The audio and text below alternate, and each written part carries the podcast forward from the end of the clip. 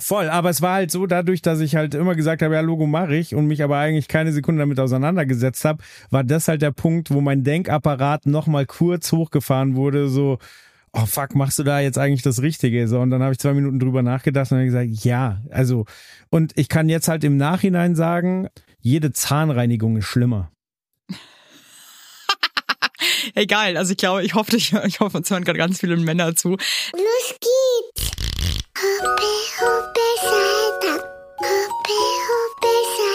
So ist gut jetzt, jetzt reden mal die Eltern. Ganz ehrlich, wie es wirklich ist, Eltern zu sein.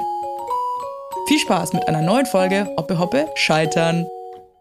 Liebe, liebe Eltern da draußen, heute ist der Stefan zu Gast und Stefan ist frisch vasektomiert und das ist ein Thema, was bei uns zu Hause auch schon, ja, für Aufregung gesorgt hat, sage ich jetzt mal, weil es schon, ja, ich finde Verhütung ein Thema, was mich absolut nervt, weil es eigentlich immer an der Frau hängen bleibt. Deswegen freue ich mich total, heute mit Stefan zu quatschen. Hallo. Hi, schön wieder hier zu sein. Ja, ich freue mich auch total. Lange ist es her. Du warst ja quasi so einer meiner ersten Gäste in dem Podcast. Ja, ich glaube, der erste aufgenommen, der zweite veröffentlicht. Ja, deswegen, äh, du bist quasi, ja, hast den quasi mit bezeichnet, den Podcast irgendwie auf eine Art. Hey, du hattest damals, als du zu Gast warst, hattest du ja, ähm, warst du Vater von einer Tochter. Mittlerweile hast du zwei Kinder. Richtig. Vielleicht magst du uns noch mal kurz sagen, wie alt deine Kinder jetzt genau sind. Genau, meine ältere ist äh, dreieinhalb. Da war damals ja das Thema, dass da auch Kinderwunschklinik involviert war und dass das am Anfang nicht so einfach war. Äh, ich kann sagen, bei der zweiten war es dann äh, ein, ein No-Brainer. Also wenn der Knoten mal geplatzt ist, kann es auch so laufen. Genau, und ähm, meine zweite Tochter ist jetzt äh, zwischen sieben und acht Monate alt. Ähm, Okay. Witzigerweise sind wirklich bis auf zwei Tage wirklich genau drei Jahre auseinander. Krass. Habt ihr gut getimt. Ja, aber wird eine anstrengende Geburtstagswoche. Einmal im Jahr Sex, immer am gleichen Tag. Das hast jetzt du gesagt, aber du hörst mich nicht widersprechen. Hey, darf ich noch mal ganz kurz fragen, warum es bei euch damals beim ersten Kind äh, nicht so einfach war, schwanger zu werden? Da haben wir ja lange selber gemutmaßt, so woran es liegen könnte. Ähm, aber letztlich war es wohl so, dass einfach sich Zysten bei meiner Frau gebildet haben, die sich auch um, um die Eierstöcke gewickelt hatten. Und äh, das wurde dann operativ entfernt und äh, danach hat es dann relativ schnell funktioniert. Man hat mir aber auch gesagt, dass meine äh, Schwimmer auch nicht so gut unterwegs sind. Mhm. Also ähm, genau, das war ja damals großes Rätselraten, woran es denn liegen mag. Es kann ja auch immer diverse Gründe haben, aber letztlich war es dann wahrscheinlich die ähm, die Wucherung, die sich um die Eierstöcke gewickelt hatte. Ja, diese Spermiogramme sind ja auch immer so ein bisschen wischiwaschi, kommen ja auch immer krass drauf an, an welchem Tag und in welcher Verfassung man gerade auch ist. Deswegen, aber cool, weil ich ähm, ganz viele Geschichten eben kenne aus dem Freundeskreis auch, wo es erst echt schwierig war und ähm, die Voraussetzungen auch nicht so geil waren und dann hat es aber beim zweiten Kind oder sogar beim ersten einfach dann doch irgendwann einfach ähm, geklappt. Auf ganz natürlichem Wege, ne? Ja, insofern schön, dass es bei uns beim zweiten Mal geklappt hat, weil also es geht ja um Endometriose und äh, das hört ja auch nicht auf, nur weil man es einmal operativ äh, entfernt. Ja, So. eben, das ist ja auch so ein Ding, weil es ist ja ganz oft so, dass die, dass die die Frauen operieren und äh, dann eigentlich auch sagen, ey, bitte guck, dass du eigentlich so schnell wie möglich jetzt eigentlich schwanger wirst, weil sich das so schnell wieder bilden kann. Aber da waren jetzt auch fast drei Jahre dazwischen bei euch Ja, und äh, deswegen mega geil, dass es dann nochmal geklappt hat. Ey, Voll. Du bist vasektomiert, das ist echt, ähm, ich habe im Freundeskreis nicht mal eine Handvoll Männern, die das jetzt gemacht haben, weil ich schon merke, dass das halt schon eine sehr endliche Entscheidung ist, mit der sich viele Paare, vor allem Männer, schwer tun. Ähm, hast du das, kam das mehr von dir, diese Idee, oder war das eine Teamentscheidung? Naja, ich würde eher sagen, es war eine Entscheidung fürs Team, weil äh, meine Frau möchte die Pille nicht mehr nehmen, was ich komplett nachvollziehen kann, weil sie hat ja quasi, ähm, ja, ich weiß gar nicht wie lang genau, aber bestimmt 20 Jahre lang genommen und das ist ja auch ein krasser Eingriff in den Körper und äh, wir haben eben erst durchs Absetzen der Pille gemerkt, äh, was es eigentlich mit ihr angestellt hat. Also ähm, es war schon fast, ja, also Typveränderung ist vielleicht ein bisschen zu hart gesagt, aber ja, ihr ging schon besser ohne die Pille und Mai, letztlich Du meinst, das ist so eine endgültige Entscheidung, aber ich habe halt versucht, so möglichst viele Szenarien in der Zukunft durchzuspielen und ähm, abzuwägen und habe dann entschieden, ähm, ich sehe eigentlich kein Szenario, wo es nicht Sinn macht. Also zum einen ist unsere Familienplanung abgeschlossen. Ich bin Und das, mega das, dankbar, das, dass das wisst ihr einfach. Also das ist für euch klar, ein drittes Kind kommt nicht in Frage. Ja, also wir haben zwei gesunde Kinder. Ich bin jetzt 40, meine Frau ist 35. Wir sind mega dankbar, dass alles gut gegangen ist. Und ich will mein Glück einfach nicht weiter herausfordern. So, also erstens, äh, das Leben verändert sich ja durch ein zweites Kind schon mal äh, noch mal komplett. So, also alle Gewohnheiten werden noch mal resettet. Du musst dich wieder neu eingrooven mit deiner Partnerin, mit der Situation. Und ein drittes Kind würde das ja Ganze nochmal auf Reset setzen und nochmal erschweren. Und wie gesagt, äh, ich bin jetzt auch in einem Alter, wo ich sage so, hey, damit bin ich happy und ich, ich weiß einfach für mich, ich will kein drittes. Und ähm, wie gesagt, äh, dann kommen immer so, ja, aber du weißt ja nicht, was ist, wenn ihr euch trennt. Ja, wenn wir uns trennen würden und ich irgendwann eine neue Partnerin hätte, dann muss sie damit klarkommen, dass ich kein weiteres Kind will. So, das, also das würde ich dann auch offen kommunizieren gehe ich mal von aus. Aber also ich kann mir auch nicht vorstellen, selbst wenn alles in die Brüche gehen würde, nochmal eine neue Familie anzufangen. Ich habe meine Familie jetzt und egal wie es in Zukunft läuft, ähm, das ist der Stand, mit dem ich happy bin. Okay, ja, aber ich glaube, das sind halt schon echt alles Gedanken, die man hat, die auch verständlich sind. Mich macht zum Beispiel schon aggressiv als Frau, dass halt dann vielleicht ein Mann sich denkt, so, ja, aber was ist, wenn man sich vielleicht trennt und dann äh, möchte man nochmal eine Familie gründen, wo ich mir halt denke, ey, Alter, ganz ehrlich, leck mich am Arsch. Weil, also ich finde diese Ungerechtigkeit halt persönlich einfach richtig hart. Aber ähm, wenn du für dich selber sagen kannst, ey, das wird für mich auch mit einer neuen Frau nicht mehr in Frage kommen, nochmal eine Familie zu gründen und du dir da hundertprozentig sicher bist. Und ich glaube, dieses hundertprozentig sicher bei all diesen Fragen, glaube ich, muss gegeben sein für eine Vasektomie, weil ich habe mit Alex auch ganz lange drüber gesprochen. Ich war auch so, ähm, als unsere kleine Tochter ein halbes Jahr alt war, irgendwann fast aggressiv irgendwie, weil ich gemerkt habe, scheiße, wir müssen uns jetzt irgendwas einfallen lassen. Also wir müssen uns irgendwie um das Thema Verhütung jetzt einfach Gedanken machen.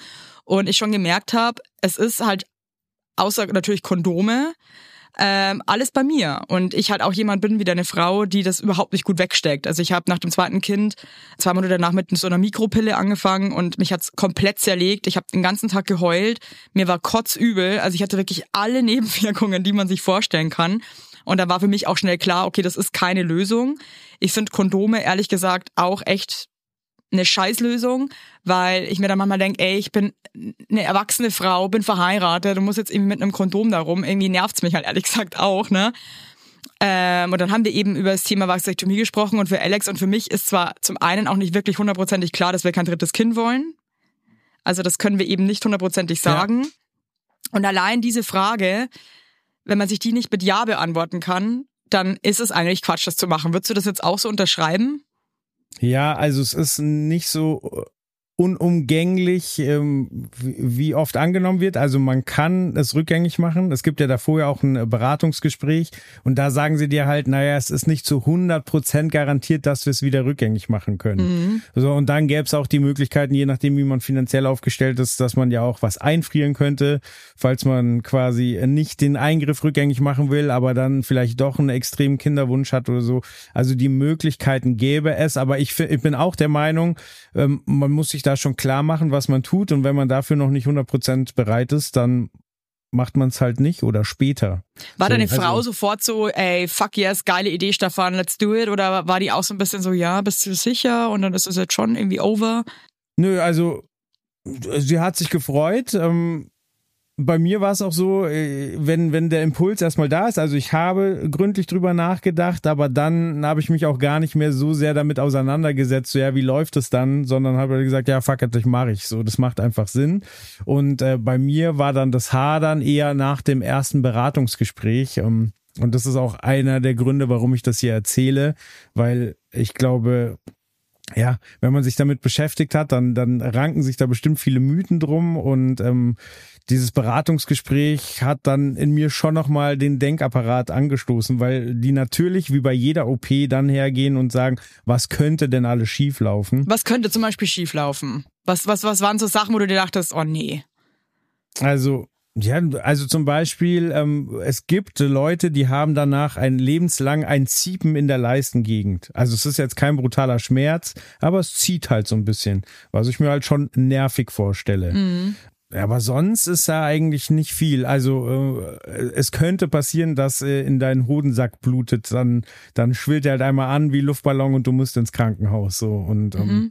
Dann muss da halt reagiert werden so. Aber das wäre ja quasi was, da hast du halt, äh, da ist was schiefgelaufen, das kann korrigiert werden, dann hast du halt zwei Wochen Ärger. Ja, vor allem, ich finde, wenn man von sowas ist, jede, jede, jeder Eingriff im Körper kann halt Risiken mit sich bringen. Also ich meine, selbst wenn du dir ein Tattoo stechen lässt, kann sich das entzünden oder ähm, ne, also Voll, aber es war halt so, dadurch, dass ich halt immer gesagt habe, ja, Logo mache ich und mich aber eigentlich keine Sekunde damit auseinandergesetzt habe, war das halt der Punkt, wo mein Denkapparat nochmal kurz hochgefahren wurde, so, oh fuck, machst du da jetzt eigentlich das Richtige? So, und dann habe ich zwei Minuten drüber nachgedacht und dann gesagt, ja, also, und ich kann jetzt halt im Nachhinein sagen, jede Zahnreinigung ist schlimmer.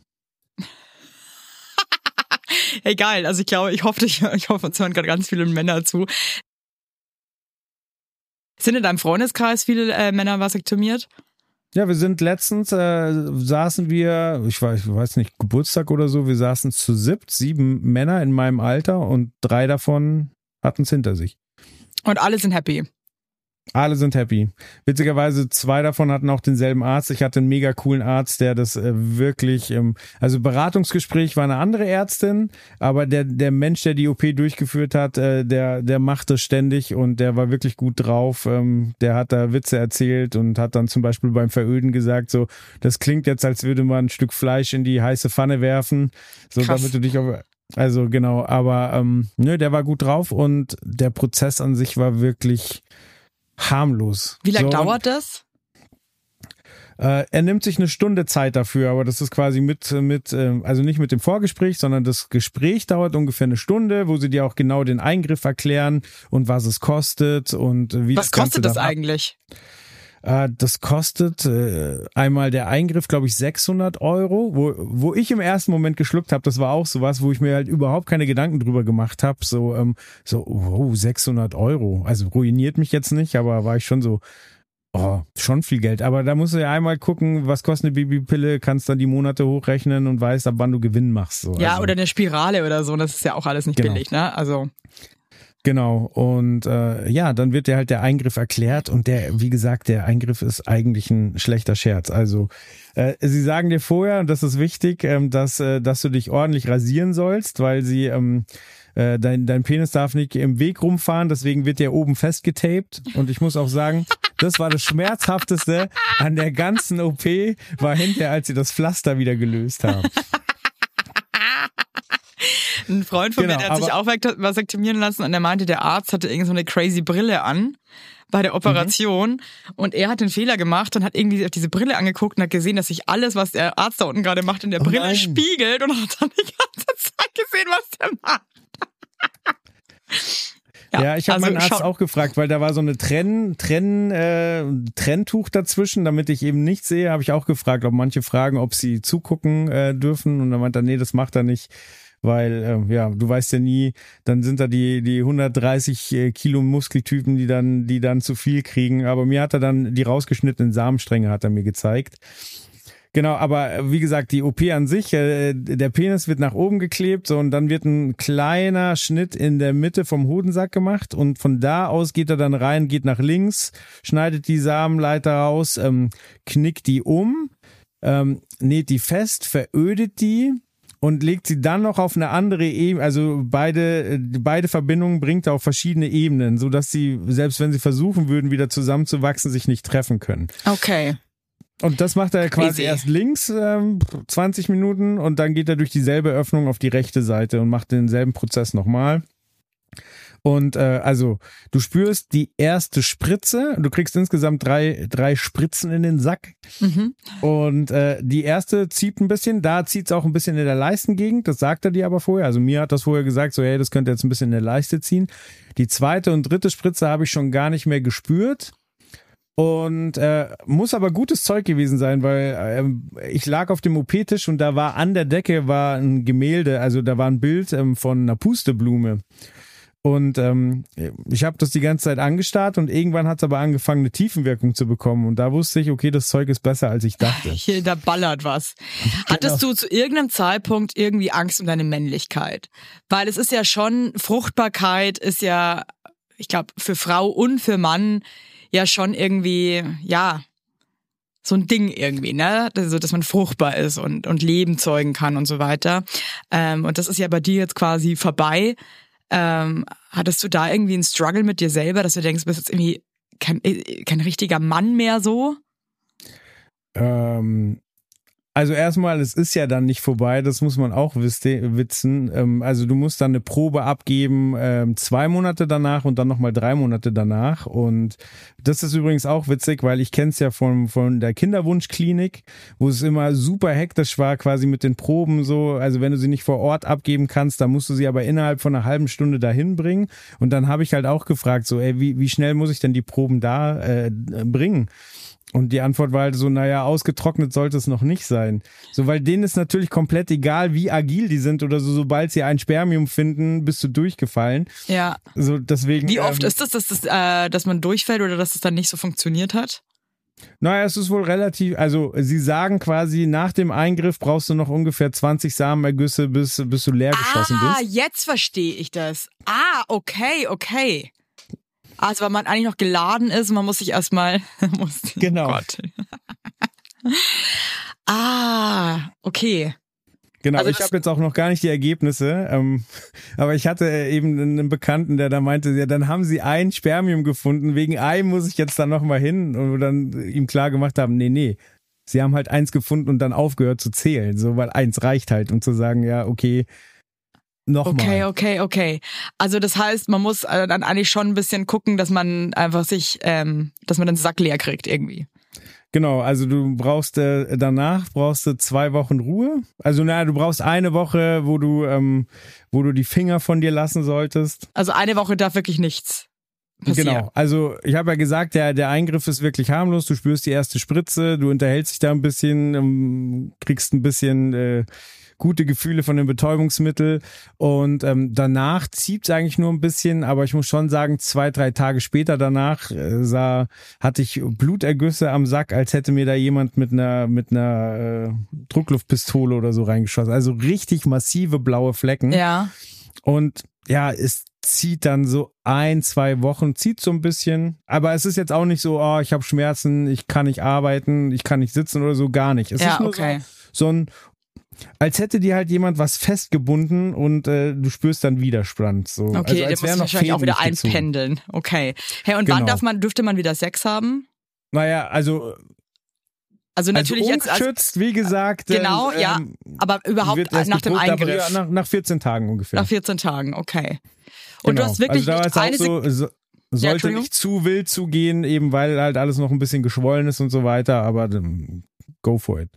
Okay. Hey, und du hast wirklich gar nicht irgendwie mit deiner Männlichkeit in irgendeiner Weise gestruggelt. Doch, man macht sich natürlich schon Gedanken. Eine der Nebenwirkungen könnte übrigens auch sein, dass dein Sperma danach etwas flüssiger ist, also dass sich die Konsistenz verändert. Aber das war natürlich auch immer so eine Frage, die ich mir gestellt habe, so, weil ich wusste, ja, es gibt noch einen Samenerguss, aber ist der dann vielleicht klarer, ist der nicht mehr so milchig? Äh, Und ich kann sagen, da hat sich gar nichts verändert. Weder, weder was äh, die Lust betrifft, noch was die Menge betrifft, die Konsistenz, äh, die Farbgebung ist alles beim Alten geblieben. Ja, vor allem, ich glaube auch, dass viele denken so, boah, vielleicht bin ich dann irgendwie nicht mehr, also habe ich, habe ich meine Lust verloren oder Ja. so, ne? Ähm, ja, es ist ja auch irgendwie, also ich meine, ich, ich habe mit Alex da so lange drüber gesprochen und ich verstehe diese Gedanken natürlich auch komplett. Manchmal denke ich mir als Frau natürlich trotzdem so, also was, wir kriegen da irgendwie Kinder auf die Welt. Ähm, bei manchen Frauen, die haben da irgendwelche extremen Geburtsverletzungen und so weiter, weißt du, wo dann irgendwie auch, äh, ja, was halt okay ist, weil es ist halt so. Und dann bei so einem Eingriff, der aber eigentlich auch so klein ist, ist es dann schon wieder so ein Ding, weil bei Männern, da ist halt, da ist es halt nicht normal, weißt du, was ich meine? Und dann denke Ja. ich manchmal so, boah, ich find's so ungerecht irgendwie, weil dass eine, dass eine Frau einen fetten Dammriss hat oder einen Scheidenriss, ja gut, ist halt so, die hat dann auch irgendwie wochenlang Schmerzen, also ich hatte monatelang Probleme zum Beispiel nach meiner ersten Geburt Und bei Männern, die sind dann so, ja, es kann halt schon sein, dass es dann zwei Wochen so ein bisschen weh tut, ne? Ich meine, ich verstehe euch, nix für ungut, ne? Manchmal denke ich mir echt so, ey, was geht denn ab eigentlich? ja, aber genau, genau das ist es halt. Unfassbar so, natürlich, eigentlich. Natürlich äh, setzt man sich damit auseinander und äh, aber deswegen komme ich ja her, quasi jetzt nicht, um mich ja. als als Held darzustellen. Nee, nee, nee, das war gar nicht so gemeint, gell? Also ich meine, ich, ich finde das meine, meine Gedanken, ich finde das gar so krass, weil ich mir dann selber denke so, ja krass und so und vielleicht ähm, hast du dann so ein Ziehen da oder so oder vielleicht hat es Wege, dann denke ich mir so, bei uns Frauen ist es immer so, ja, ähm, das ist halt so bei euch. Oder auch, dass Frauen sich weird fühlen, wenn sie Hormone nehmen und sich dann auch noch oft dafür rechtfertigen müssen, warum sie jetzt so komisch drauf sind oder einmal im Monat ihre Periode bekommen und aus ihrer Scheide bluten und halt irgendwie auch scheiße drauf sind, wo ich mir immer denke, so, ja, bei uns ist das immer alles so, ja, ist halt so. Und bei Männern ist das immer alles ja, ist jetzt schon, muss man sich schon gut überlegen. So, ich finde das so gemein einfach, ja. weißt du? Bei dem Kinderwunsch, so war ja auch meine Frau diejenige, die sich unter das Messer gelegt hat. So, und der Eingriff ist nicht ohne, quasi bei ja. Vollnarkose, drei Löcher in, in dem Bauch, dann das Ganze aufblähen, dann rumoperieren. So, dagegen ist halt Voll. mein kleiner Ritz an, an dem Körperteil, was sowieso außerhalb des Körpers liegt. So, ja. Schon, gell? Also ich finde, ja, also wie gesagt, man, man hat diese Gedanken gerade nach dem Beratungsgespräch so, ah, okay, was ist, wenn das jetzt hier? Aber ich glaube, das ist ganz normal bei jedem Eingriff. Wahrscheinlich Natürlich. Leute, die sich die Nase operieren, denken sich, boah, ist das jetzt nicht ein Riesenfehler, nur weil ich ein bisschen hübscher sein will. So, also ein Risiko besteht ja immer, aber also das Risiko ist halt echt überschaubar und der Eingriff an sich ist halt so dermaßen harmlos. Also ich hatte eben das Beispiel, dass ich vorher beim Zahnarzt äh, zwei Tage vorher eine etwas intensivere Zahnreinigung Entzündung hatte. Und das überlebt man auch, aber das war zehnmal härter als die Vasektomie. Okay, geil. Aber das ist in der Sinne irgendwie good news in a way, muss man mal ganz ehrlich sagen. Ja, und ich glaube auch, ähm, also du hast ja alle, alle Möglichkeiten, das zu kommunizieren. Entweder du gehst damit ganz offen um, so wie ich, und ich, ich glaube, dass da jetzt keiner groß meine Männlichkeit in Frage stellt. Oder du kannst es ja auch für dich behalten. Ich meine, der Sack ist eh so runzelig und das ist ein winziger Schnitt. Ich sag mal, nach einem halben Jahr siehst du da gar nichts mehr von. Nee, also wer so einen Schnitt so einen Runzelsack sieht, dann Chapeau. Also das ist dann das ist wirklich genau. Lux, Luxäuglein.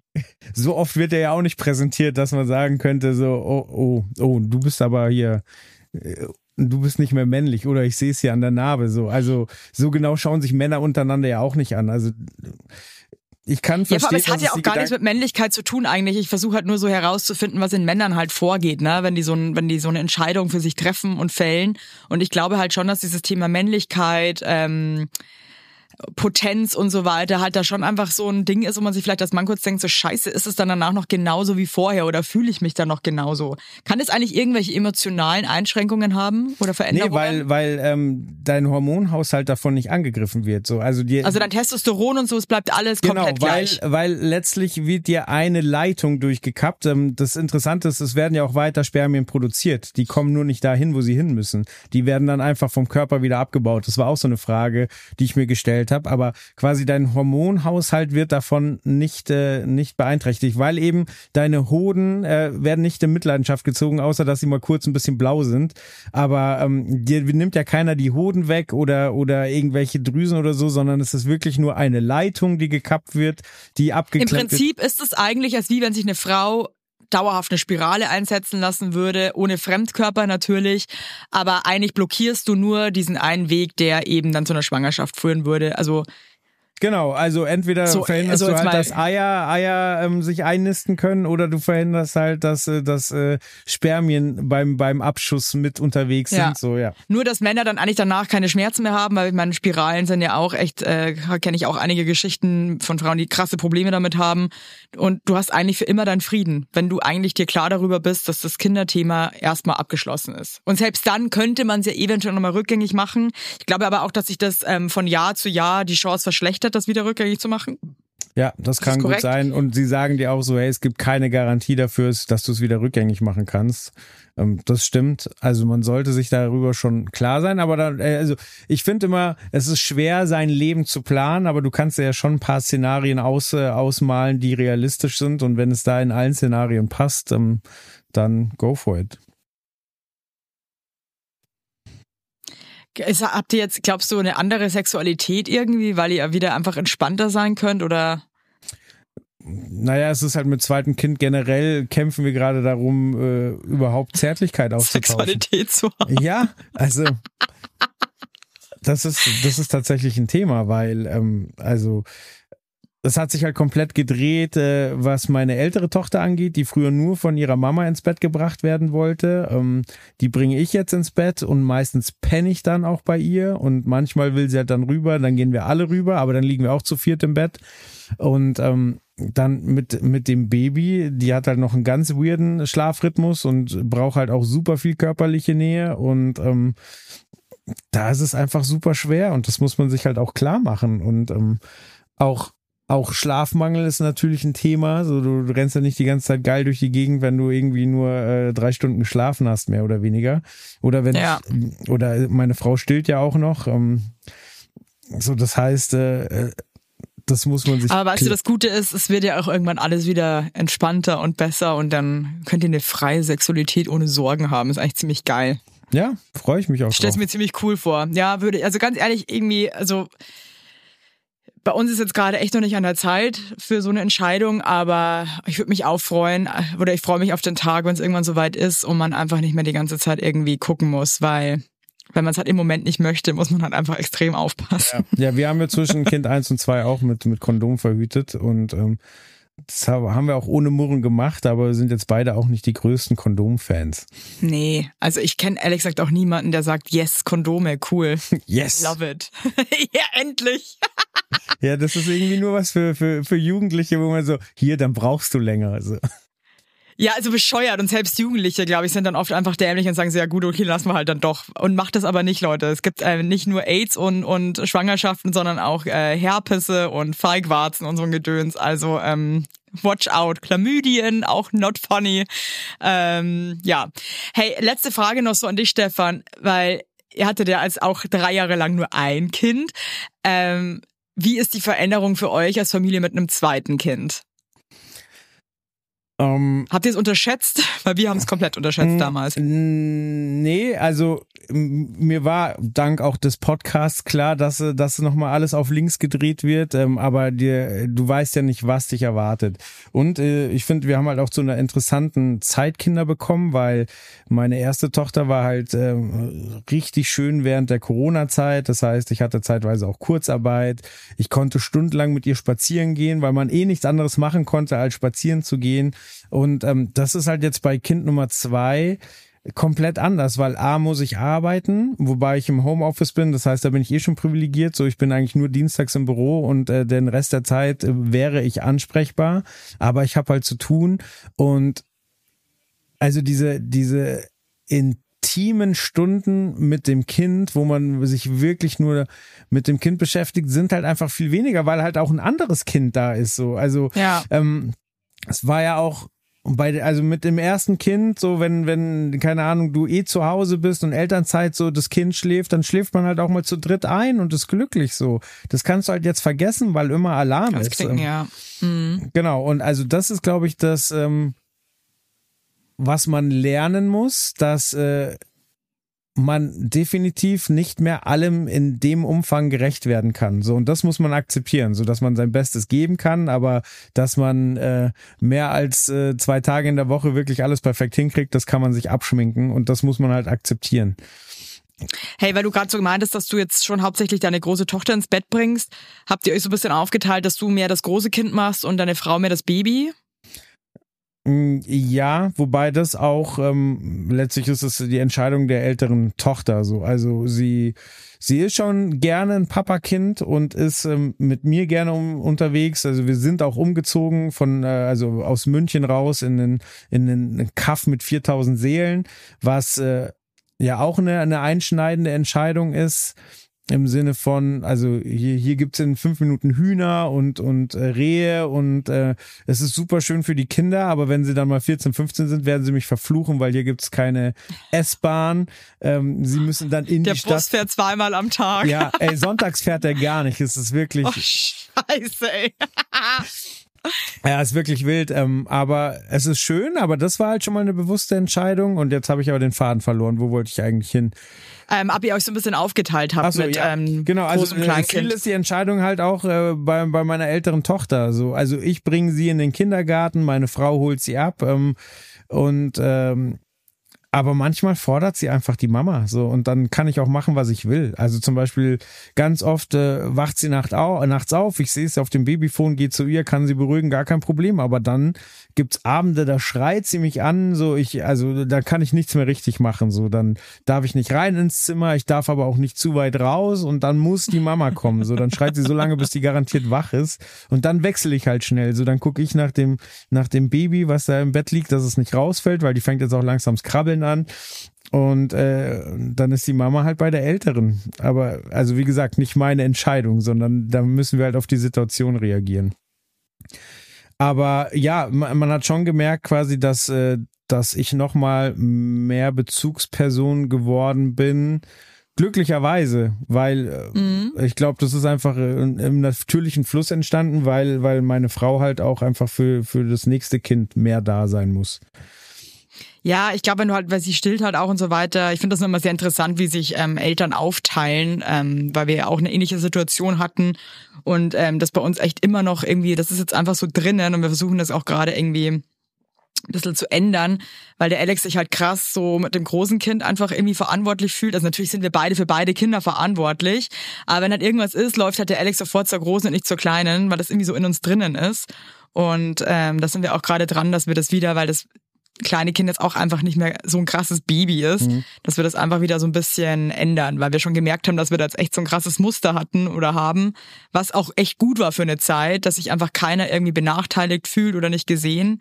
Und ich war auch echt froh, dass meine große Tochter, wie deine ja auch, dann eher sich so ein bisschen den, den, den anderen Elternteil aussucht, der einfach gerade mehr Kapazität hat, weil er einfach nicht stillen muss und so.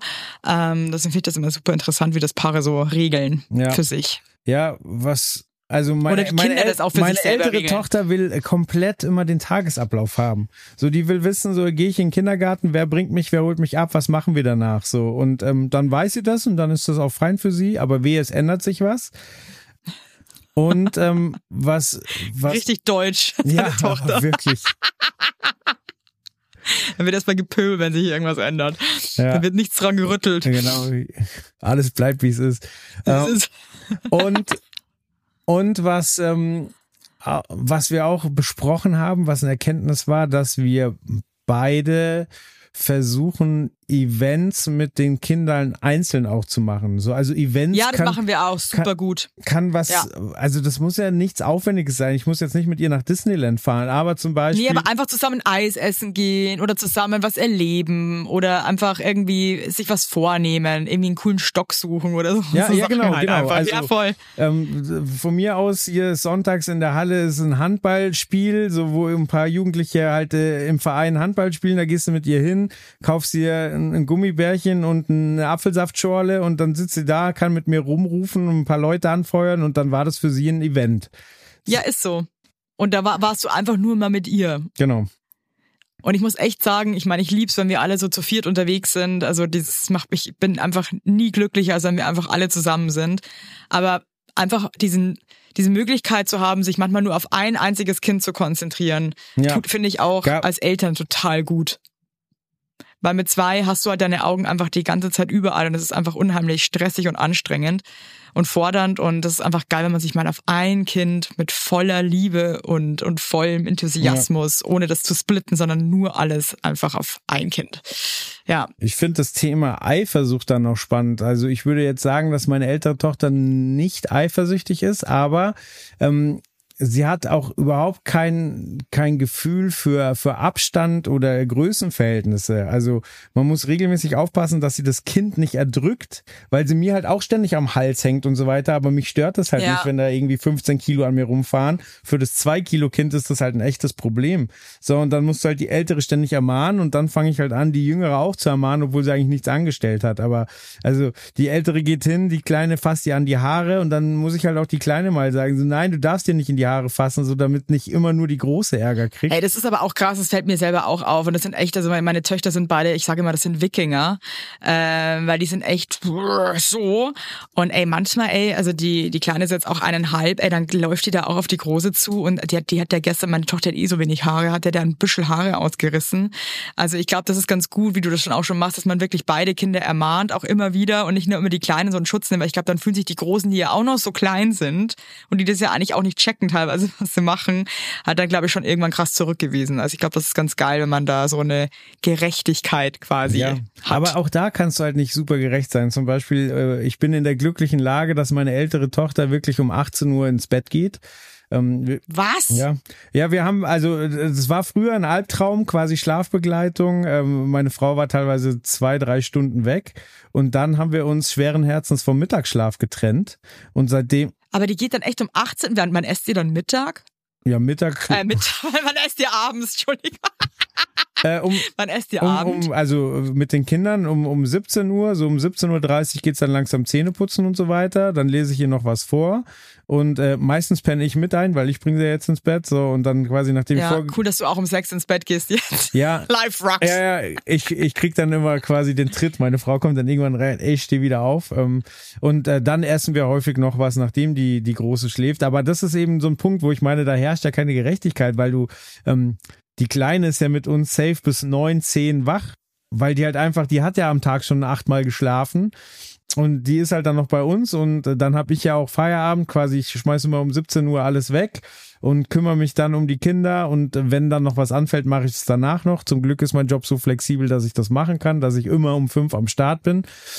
Aber mit meiner älteren Tochter habe ich ja dann trotzdem nur den Morgen und quasi von Aber warte, stopp, stopp, stopp, stopp. Du hattest mit deiner älteren Tochter, als die ein Baby war, war sie ganz allein und ihr hattet all eyes on her. Also es ist Gerechtigkeit, finde ich. Okay, ja, ja, aber klar, aber für sie jetzt ist das Gefühl quasi, ey, ich gehe ins Bett und ähm, wenn ich doch mal irgendwie schnell aus dem Zimmer bin, sind irgendwie alle anderen noch unten. So. Ja, man muss es ein bisschen vertuschen, dass da jetzt irgendwie noch Party ist. Genau. Hey Mann, cool, dass du das irgendwie so durchgezogen hast. Ich finde, das spricht äh, sehr für dich und ehrlich gesagt auch sehr für deine Männlichkeit. Ähm, und freue mich für euch, dass ihr jetzt da einfach free seid und ähm, euch da einfach einig wart mit der Entscheidung und jetzt nicht mehr rumstruggeln müsst. Ähm, ist ziemlich nice. Danke. Und ich hoffe, dass viele Männer das heute gehört haben, sich dachten, ey, so schlimm ist es ja dann doch nicht. Ja, also ich kann es empfehlen. Ich glaube, man muss sich einfach diese Fragen stellen und ich glaube, wenn man die alle mit vollem Herzen einfach mit Ja oder Nein beantworten kann, je nachdem, wie man es jetzt ausmünzt, ähm, dann do it. Voll. Wir Frauen müssen schon genug machen, sorry. Irgendwann ist auch mal Schluss, Leute, ja? So, Amen. Amen. Hey, danke Stefan Sehr gerne. und Grüße zu den 4000 Seelen.